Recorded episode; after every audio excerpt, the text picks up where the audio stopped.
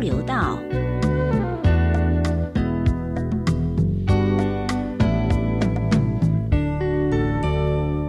时间十点零九分，欢迎回到国立教育广播电台台北新教育的节目现场，我是幼君。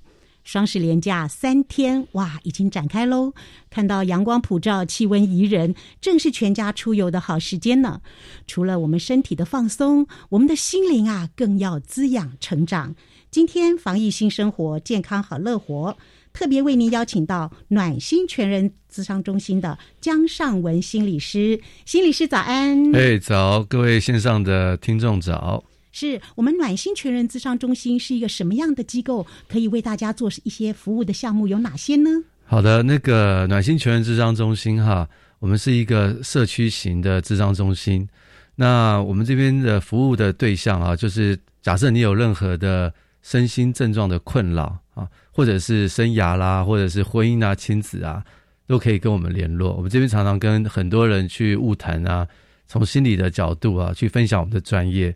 啊去协助大家解决这个心中的一些困扰。嗯，对，我们大概服务大概是这一些。嗯，真的很棒哦。当我们的心里有需求、需要协助的时候，一定要很勇敢的，要主动的寻求协助，来帮助我们的人生啊，开创一片美丽的愿景。那么，这个持续了一年多的疫情哦，真的是造成了我们很多不一样的生活也好、学习也好、日常生活的改变。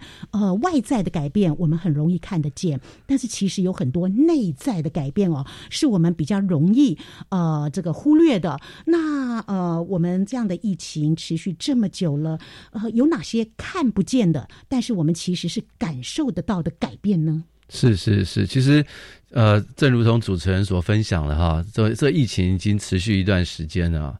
不过，大概台湾地区的话，就是从今年的五月份，就是因为疫情开始严峻嘛，哦、嗯，大家就开始感受很深啊、嗯。那之前大概只是看电视，看看国外的一些一些状况啊、嗯，就会希望说，哎，这个千万不要发生在台湾。那、嗯、结果我们台湾还是发生了一些部分的现象啊，嗯、难免大家就会整个身身心啊都受到很大的一些困扰、嗯。那像那个不晓得大家有没有发现呢？譬如说。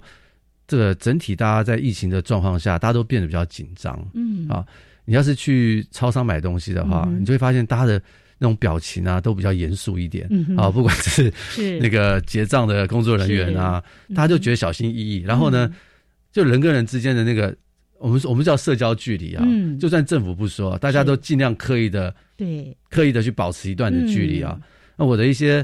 朋友就跟我分享，他们在做捷运的时候，包括我自己也发现，哦吼，那到处都有位置，嗯，因为做捷运的人少了，嗯，开车的人多了，是，所以大家都其实，在生活上都变得有很多的一些一些改变了。嗯，那前段时间呢，因为孩子在家里，嗯、呃。上学嘛，嗯啊，暑假之前呢，啊，停课不停学，在家学习。对对对对对，我想很多的老师啊、家长都都都累翻了。嗯，对，基基本上就是如此，所以他整个生活就有很大的一些改变。嗯，所以我我在我们的工作场域当中，我们也受到很大的影响。哦吼，对，但是我们也发现，就是很多人的焦虑度变得很高。嗯，对，因为因为他们这环境突然变化，嗯，其实很多时候人的心里没有一些。一些准备是焦虑度变高，像我有个朋友，他就是呃，因为他是他是个设计师，哦吼，对，突然下半年的工作全没了，哦，这嗯，对，影响很大，很很大。然后他们、嗯、他们的公司还是要交房租啊，嗯，他后来他怎么办？嗯，后来他跟我讲说，他真的很焦虑，嗯哼，好，那我就跟他讲说，哎，你有没有考虑暂时找个工作？嗯哼，他说我设计师能够找什么工作？我说你可以找，可能不一定要跟你呃。专业有关的，嗯，他想了一想，你知道后来他跑去做什么？做什么呢？他跑去做外卖哦，那个 Uber Eat 是 Foodpanda 的那个骑骑摩托车的，是的，是的。现在斜杠青年对，就就像是斜杠，嗯。可是后来他去做了以后，他转移了他的一个目标，哦、吼、啊，他反而变得比较不焦虑哦，找到人生的新的方向。对，没有错。嗯，但他当然知道说这不是他的。之后要做的职业，嗯，好，那刚好这个外卖也不会说你们一一定要签约一年，嗯，你可以一个月一个月做，嗯，所以他就在那过过去那个疫情的那两三个月哈，嗯，他就是到处跑，是。对，然后他就发现说，哎，他因为疫情的关系啊，他转移了一个目标，嗯哼，他反而看到了台北市他从来没去过的地方。哦，对，他用这样去度过他的这个疫情的状态。嗯、所以很多时候哈，就是说在这种焦虑的疫情的一种状态哈，嗯、其实我常常会鼓励鼓励一些呃我的一些朋友或个案哈，嗯、就是你要转移转移你的疫情的话、嗯、的焦虑，你可以找另外一个目标，嗯、然后你去转移，你去投入，嗯。然后你你会从里面去学到一些不同的东西，是。去化解那个你原来那种不可控制的感觉。嗯，好，他去他去送东西的时候，他觉得是他虽然是送东西，但他觉得他的生活他可以控制他自己，嗯，而不再是被疫情所控制。是，像我们也有很多的父母啊，他们的孩子在家里面，嗯，哦，他们真的觉得非常的挑战，然后他们就觉得说，哦，什么时候疫情结束啊，孩子可以回学校啊，什么什么，成天在想这样的事情，嗯，可是。这样的事情不是我们想就可以发生的，因为它是不可控的。嗯、后来我就跟这些父母讲说：“哎，这些是不可控的因素，你再怎么想，你也无法改变它，嗯、因为这个就是整个环境的状态。你跟他和平共存了。嗯”对，那在家里面有没有可控的部分？嗯、哼我就说：“哎，有没有想过趁这个时候跟孩子相处那么长的时间，嗯、可控的部分就是好好的跟孩子相处，嗯、把握这个黄金相处时间。嗯哼”好好的观察一下孩子学习的状况，好，好好的跟孩子聊天，好好的跟孩子去互动，嗯，这是你可以做的事情。哎、嗯哼，很多父母真的开始这样子去转变，嗯，啊，包含我自己也是，我我就觉得我自己有两个孩子，嗯哼，然后我我其实很感谢过去那三个月的时间，嗯、跟他们感情好了很多，因为他们不能出去，我也不能出去，我们就在家里进行了很多活动，很多的对话，嗯。嗯这个亲子感情啊变得好很多，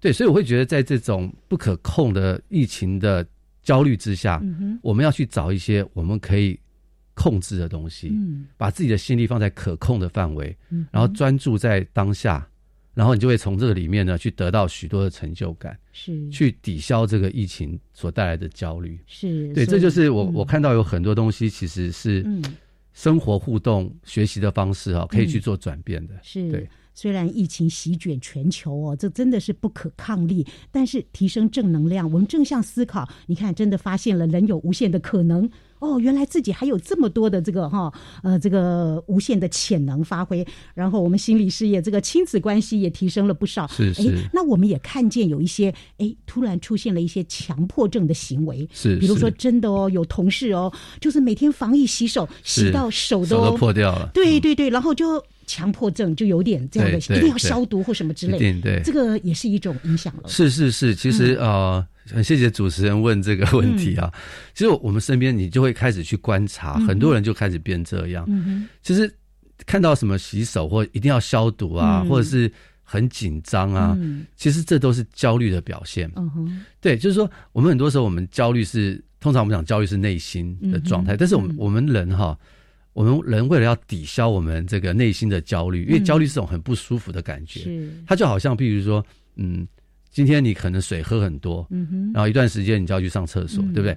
你要是不去上厕所，你就会，你就会觉得，你就会觉得很不舒服。其实焦虑也是这种感觉，你内心有焦虑的时候，你会很不舒服，所以你一定得找一个方式去抵消它。对，比如说像主持人刚刚说，哎呦，我怕病毒会感染我，嗯哼，我好紧张哦，那。很焦虑，嗯，那我要怎么去抵消它？我就去洗手，嗯哼。啊，就洗了手啦，嗯，强迫自己喷酒精啊，然后桌台啊消毒消毒消毒，是是，其实是为了降低我们的焦虑。是洗到手都破皮了，是。有又有点过度了哈。对，所以这些我们我们这种叫做有一个专业术语哈，嗯、比较像是这种身体化的症状。哦吼，对，就是用外在的身体化的这种。状况哈，去抵消内心的焦虑。嗯，啊，洗手是一个啦哈，或者是像我们常讲这种坐立难安呐，嗯，啊，或者是有些。孩子，你就看到他焦虑的时候，他会搓手啦，咬指甲啦，咬指甲啦，这些都是焦虑的表现。大家不要以为他他是怎么了，其实是他内心的焦虑。了解，对。那这个焦虑的来源有很多种，哎，呃，其实我现在经常做捷运，搭捷运，我看到搭捷运的这个百态也非常的这个，哎，有趣。呃，例如有的人上了捷运，呃，手上戴着那个手扒鸡的塑胶手套，对，哎，就是避免去触摸了。还有哦，穿雨衣哦，把全身包起。起来哦。然后呢，坐捷运的时候，比如说明明很多空位，但是如果有人坐到你旁边来了，哎，你就起来坐到另外的地方，哎，好像很多百态都出现了。是是，对，嗯、这个都是，嗯，这个都是我们讲的人因为焦虑哈、嗯、所产生的这种外在行为的变化。是是，对。那像这种外在行为变化，假如它在一种有限度的范围内哈，嗯，是是还好，嗯哼，但是就怕暴冲，是对。有些人实在太焦虑了，就出现了一些可能反社会行为啦，或者是太冲动啊，就去伤害别人了，是是。那这个时候就要小心了。最近的新闻报纸其实也看到很多的一些哦比较冲动的行为或是言语，是哦，其实那这也是有是是是某种程度的焦虑咯。对，这根据很多呃，因为疫情。整个疫情的一年多的时间哈，很多的很多的研究，临床上的研究都显现出，在疫情的时候哈，这个人的整个整体焦虑度，嗯，不是个人，是整体社会的焦虑度都是往上升。嗯哼，然后呢，最明显的就是失眠的人增加很多。哦，失眠，对，焦虑症的人呢严重很多。嗯哼，呃，像最近有一个节目哈，嗯哼，他讲这个关于健康的，其实也是跟焦虑有关。嗯哼，他就是讲说，在这个。因为疫情的时候，大家不太能不敢去医院，嗯哼，也不太能去医院看医生，嗯、对。后来他们发现，最近疫情和缓以后啊，医院开始哇，那个病人回流啊，是以前的好几倍，嗯，因为以前不能看，现在回来看，那不止人数增加啊，病情也加重，嗯，那病情有有很多是慢性病啊，病情都加重，为什么？后来他们有些研究啊，都是因为焦虑所致。焦虑导致身体的压力，嗯，身体的压力呢，导致身体的那些原来的疾病呢更加严重。最明显的就是像那种胃食道逆流。哦吼，对，很多人可能都有胃食道逆流的情况，因为在紧张焦虑的时候吃东西是吞不下去的感觉，对对对，然后还有那种火烧心的感觉，然后好闷哦，肚子。对对对，那那个都是压力。那在焦虑之下的时候，压力会上升。嗯，而且它可能是普遍的。平均的上升，所以你可能不知道。嗯，所以过了疫情三个月之后，其实身体累积的焦虑跟压力其实很大。嗯，那我们心里面不容易察觉啊，嗯、所以就我们的身体很诚实，是就会反映出来了。就反应出来了。所以在消化科，嗯、他们就说：“哇，那消化科医生啊，肠胃科医生说，胃食道逆流的病人呢增加，嗯、而且嗯，而且严重度比以前高很多。哦吼，对，嗯，然后就很多病人胃食道逆流啊。呃”拉肚子，嗯哼，好、哦，这个非常明显，嗯，然后那个心率不整，不整，对、嗯、的状况更更多，嗯，其实这都是压力跟焦虑所造成的一些现象，真的好焦虑哦，甚至呢要去打疫苗都很焦虑耶，是是是，因为谁也不知道打完了疫苗自己会产生什么样的一个情况，真的是真的是都很担心啊，嗯、像我孩子也去打疫苗啊，嗯、我就在想说，哎。不会吧？他会不会是？嗯，他会不会真的不小心怎样怎样？嗯嗯，这又因人而异呀，体质不同。可是你不打呢，嗯，也也会很担心。对，所以这是两，这是两难当中，两难两难，真是为难哦。对，那心理师，您是心理师，您一定对自己身心的调理是非常，哎，这个有一套的哦。那在这个疫情当中，您在日常的食衣住行娱乐啊，有没有什么一些改变了呢？哦，有有，可以跟大家去分享啊。呃，我我先分享一下我自己个人的改变，嗯，啊，呃，我我自己就会常常做深呼吸，哦吼，嗯，我可以跟大家分享一下哈，这个这个可能我们大家可以再多说一点没关系，嗯，因为我们人在紧张哈或焦虑的时候，我们的那个交感神经啊，嗯，会比较激发一点，比较兴奋一点，嗯，那人就会焦虑啊，啊，但那我们有一种方法，就是可以让这个。这个交感神经不要那么焦虑，就是深呼吸，深呼吸，对，是非常好的，自古以来的良方啊，是是，对。那我们通常就会深呼吸，啊，至少，呃，我的建议至少要五分钟，五分钟深呼吸，对，然后你有能够到十分钟更好，嗯哼，好，你可以把你可以把这个呃你的左手哈，比如说你可以放在一只手放在胸部这个地方，嗯哼，一只手呢就放在腹部这个地方。然后就靠着靠着这个椅子，嗯，啊，让自己处在一个舒服的状态，嗯哼，然后你就开始去深呼吸，让你你可以感觉到这个你吸气的时候，嗯哼，啊，你的腹部跟胸部的变化，去感觉你身体的变化，嗯，然后这样子眼睛闭起来，让自己放松，是深呼吸大概十分钟，十分钟，对，每一天常常做这样的练习啊，嗯，这个有很大的帮助，有很大的帮助。那我们在做这个动作的时候，要不要跑到一棵树下？对，哎，假如有这种环境更好，更好。对，对，但是但是你要是不方便，你可能在上班啊，你可能在家里面，所以任何时刻都可以，任何时刻都可以。对，去做这样的深呼吸，其实可以让我们的副交感神经啊兴奋，是。那我们的交感神经的兴奋就会下降，嗯，我们自然而然就会比较不焦虑，嗯哼，对。所以我常常在做这样的事情，对。那当然，疫情的状况之下。我们在家里不太能出去嘛，哈、嗯，所以我们常常就，嗯，就呃会去运动，嗯，对。那当时呢，当时有些有些公园也不能去，嗯，对。后来我就带我孩子干嘛呢？我们去骑脚踏车，嗯哼，对，脚踏车沿沿着马路骑，沿着河边骑，嗯哼，对。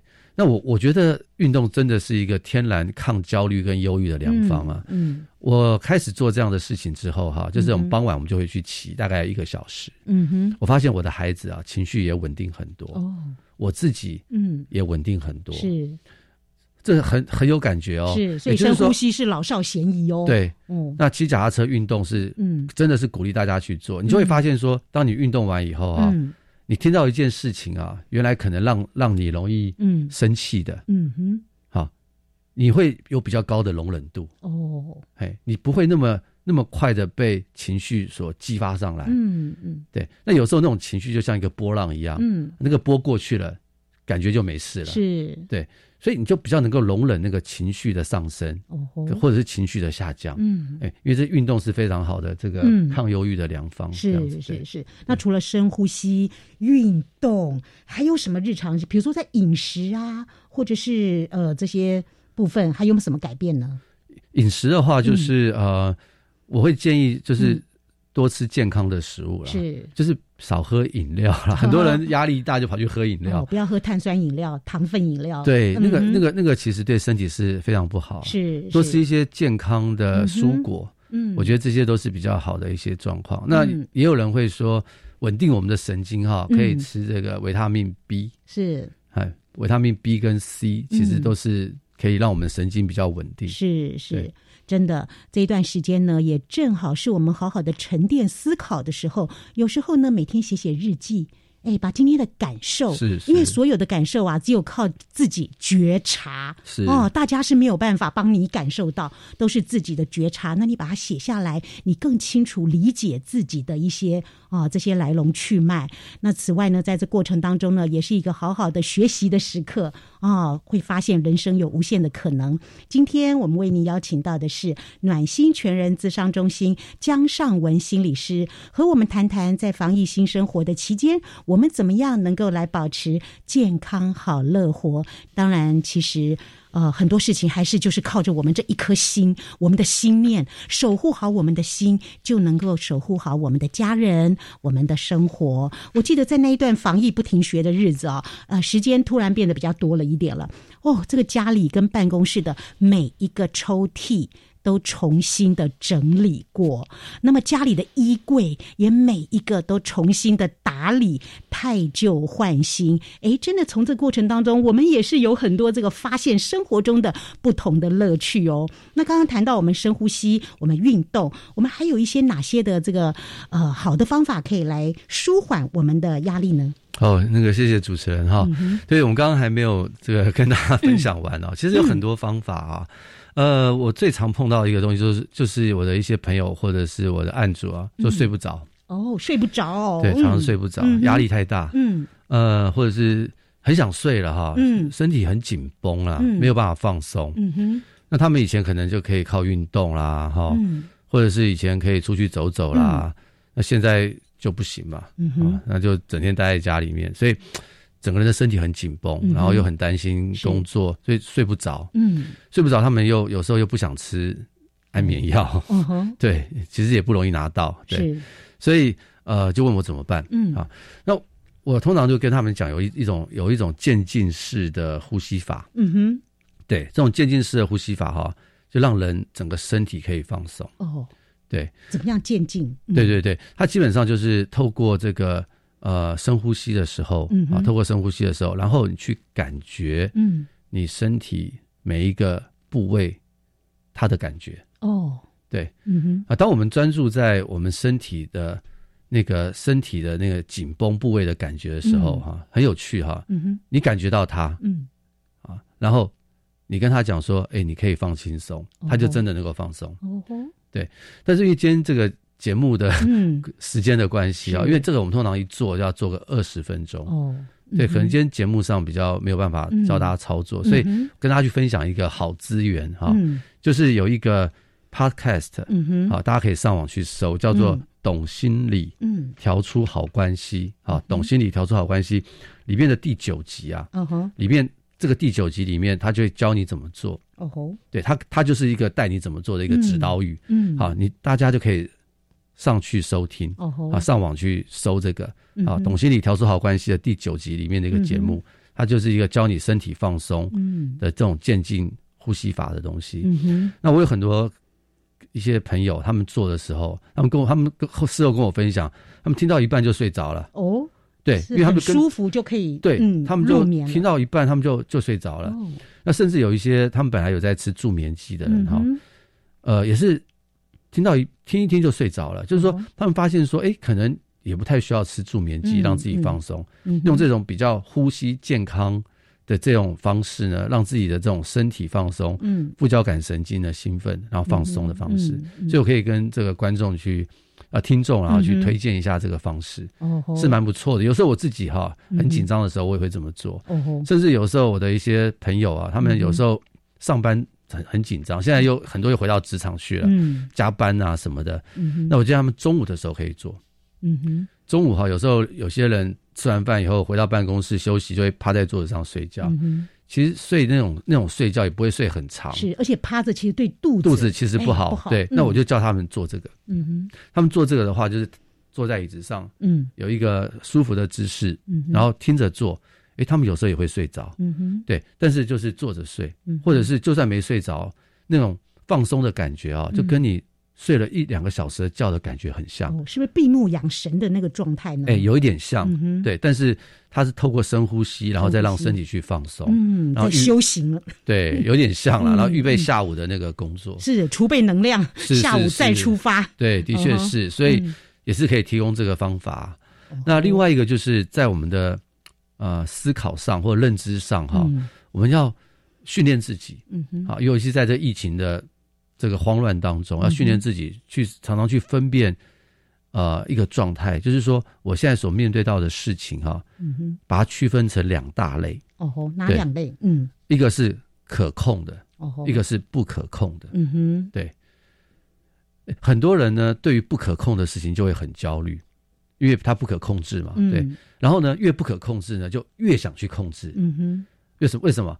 越想去控制，才会降低自己的焦虑，把不可控的变成可控的，是其实是困难的。是，尤其在疫情的时候，不可控的，你就真的是不可控。嗯哼，比如说疫苗什么时候打，不是你能决定的，对不对？嗯，疫苗什么时候来，不是你能决定的啊。下一波疫情会不会再来，也不是我们能决定的。嗯所以这些不可控的东西，你把它分出来以后，不要去担心它，担心也没用。是，就交给老天爷去担心吧。所以我们就把我们的心力放在可控的事情上。那可控的包含哪些？嗯，可控可控的就是你能够，你能够自主，自主。我今天中午要吃什么？对，类似像这样。我的工作要怎么安排？哦，好。那我今天几点去接小孩？怎么弄小孩的功课？是。他有一点就是活在此时此刻的状态，当下，活在当下。对，因为焦虑呢，通常就是一直担心未来的事情，或者是过分担心未来又不能控制的事情。我们人的心力放在那边就会焦虑。那忧郁呢，就是。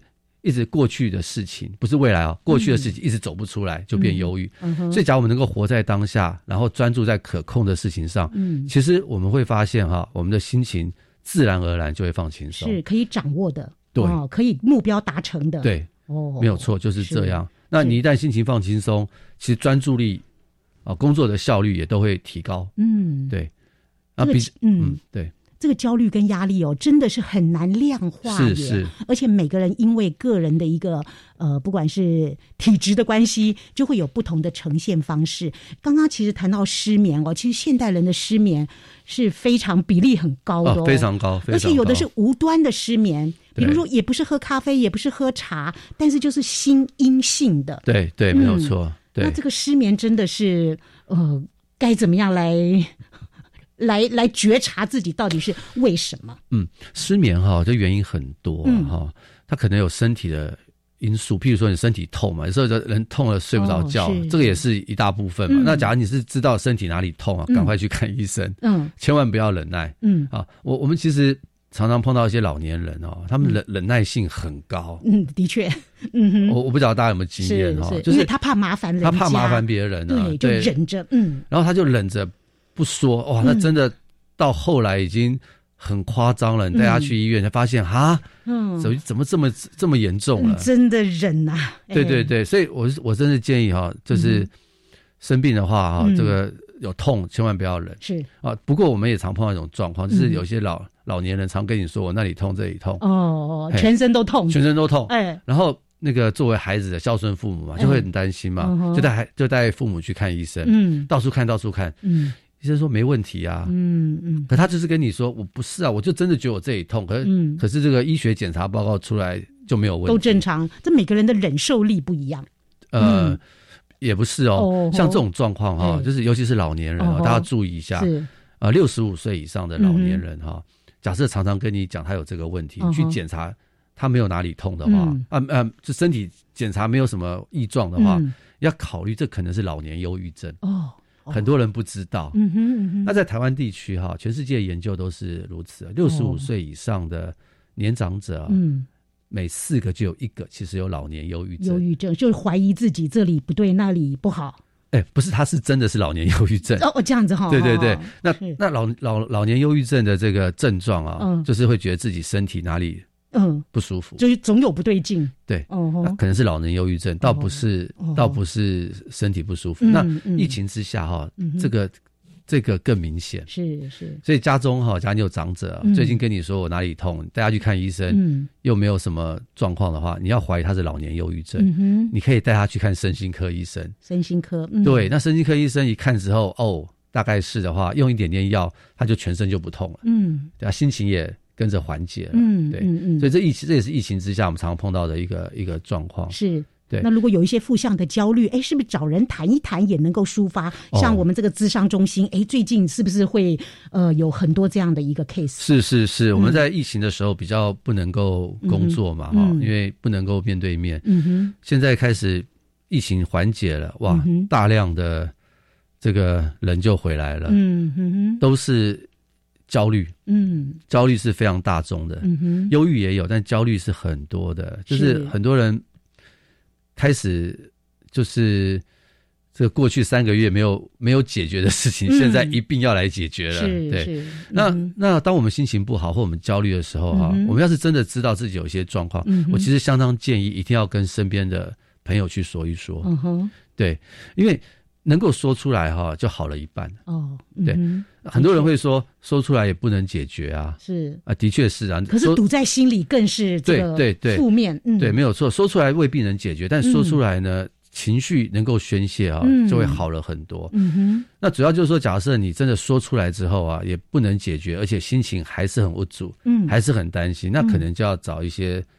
专业的人去协助，哦吼，对，常常就是变这样，是，但是找人说是非常非常重要。的确，不管是家人、朋友，是是，哦，甚至找专业的心理师，是是，物谈、咨商，让自己的心情得到一个缓解，有时候能够帮忙的厘清、摸索一些头绪出来，是。哦，对，这些一定要去处理啊，因为你不处理，它不会消失的。嗯，很多人会说啊。啊，反正时间证明一切啊，时间长了，嗯，就消失了。时间可以解决一切问题。对，其实没没有没有那么好嘛。其实都积压在心里。没有错，没有错。尤其我们常常会发现，这段时间人焦虑的时候，嗯，他不止焦虑于当下哈，嗯，未来的事情，他其实他把他过去是小时候的东西，全部都一起一起都都影响到他现在的状况，所以。所以其实这个不说，或者是累积在心里面哦，嗯、不会更好的。对，其实心里有没有积压这个一些状况或问题哦？我们看这个人的外在，他的脸上的笑容，哎，因为他积压很多，他根本忘记了微笑。是，是哦，你还有，你看他走路轻不轻快？哦，如果脚步很轻盈，哎，代表他这个心情是很松的。是是是。如果说心里积压了很多的事情，真的是脚步是沉重的。是是是。脸上是没有微笑的。精神是不光彩的，没有错。嗯，所以察言观色，嗯，察言观色，其实你就看一个人的气色。对，哦，这也很重要。是，所以找朋友真的很重要哦。朋友，朋友，我们一定要有朋友、家人，朋友很重要。当我们心情有不舒服、不愉快的时候，诶，跟家人、跟朋友聊一聊，抒发一下，都能够解决我们很多心理层面的问题哦。那也很多人在这个疫情期间呐、哦，因为不能出门呐、就在网络上面，诶，这个消磨了不少的时间。那在网络这一块的部分呢，相信心理师一定也有这样的一个 case，有没有什么建议事项可以来提醒听众朋友们的？好，那个谢谢主持人哈，诶，真的是诶，这个是。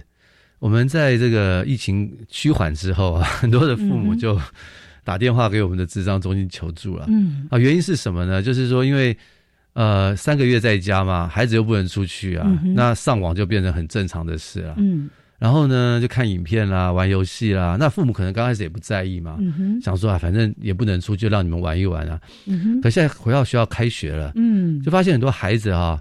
回不来了吗？回不来了，哦、就是白天上课，晚上一回家就要上网了。嗯，那和父母开始很焦虑了，就、嗯、想说：“哦，天哪，这是怎么办呢？”嗯、这样子，就打电话问我们的意见了哈、嗯。那我在这边也刚好可以跟大家去分享一下。嗯、很多父母担心的是：“哎，我的孩子会不会网络成瘾呢？”嗯、啊，其实网络成瘾这个问题其实相当严重哦，嗯、大家不要不要小看哦。嗯、其实根据统计哈，台湾地区哈，台湾是全世界使用网络。平均时间最长的国家。哦，真的，这个有数据的，有数据哇，我们又拿到第一名，我们第一名了，哎呦，很多人不知道，嗯，然后呢，这个网络成瘾所造成的所谓的网络成瘾，它有它的定义哈，不是说不是说你使用网络很长的时间叫做你网络成瘾，我等下可以再说，是。网络成瘾啊，根据这个马街的身心科他们的统计哈，每年呢，台湾地区啊，以一百倍嗯。的速度。在成长，哇，真是恐怖，很恐怖。这个父母啊，你一定要小心，嗯哼，一定要小心哦。嗯、那很多人就说，那到底什么是网络成瘾？哈、网络成瘾是这样，它不是说你使用网络长就代表你会成瘾，嗯，啊，它这个成瘾呢，其实就是它有一个要素，第一个是你网络时间使用要真的很长，嗯啊。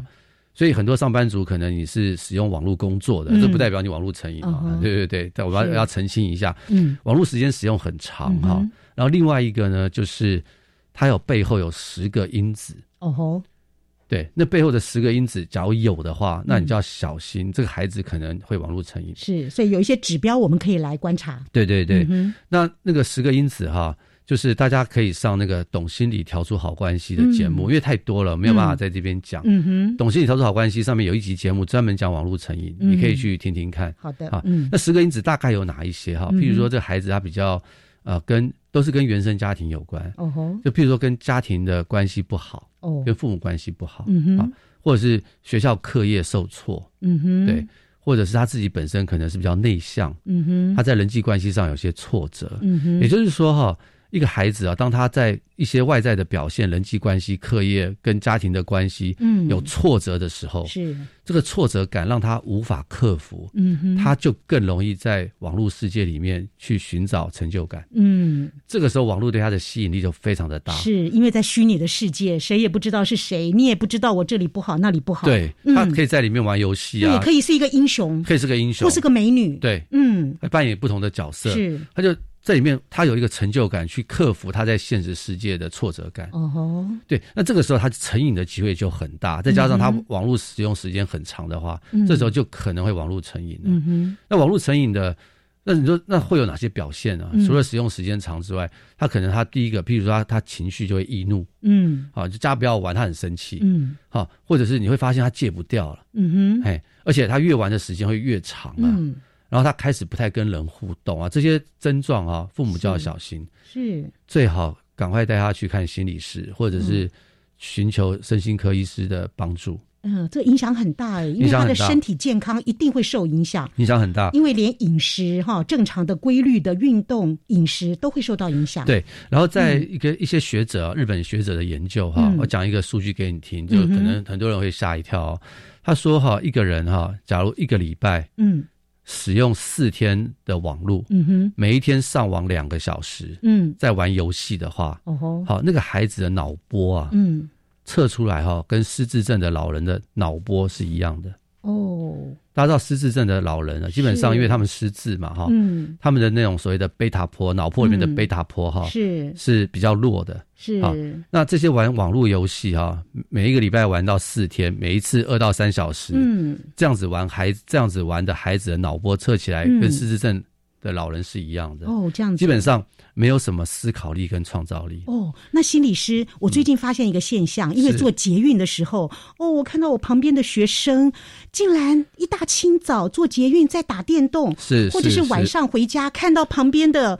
在看影剧，是这算不算成瘾啊？我说非要那个时间看吗？诶、欸，他哪个时间看可能不是重点哦。对，就是我们刚刚讲成瘾，要他要看的时间很长。是啊，通常我们讲的是，呃，网络成瘾通常要定义清楚一点，它其实有五种类型的成瘾。嗯、对，现在大家比较担心的是游戏成瘾。嗯，对，我刚刚讲的是比较是网络游戏成瘾，但是它但是它还有别的。嗯别的成瘾的东西，对，有人追剧成瘾了啊！对对对，捷运这样晃动，然后看哦，我很担心他们的眼睛呢。的确是，的确是，这是这是别的成瘾的东西，但是比较严重的是游戏成瘾。游戏，嗯哼，对，游戏成瘾。对，那当然呢，成成你说那成年人现在我们在。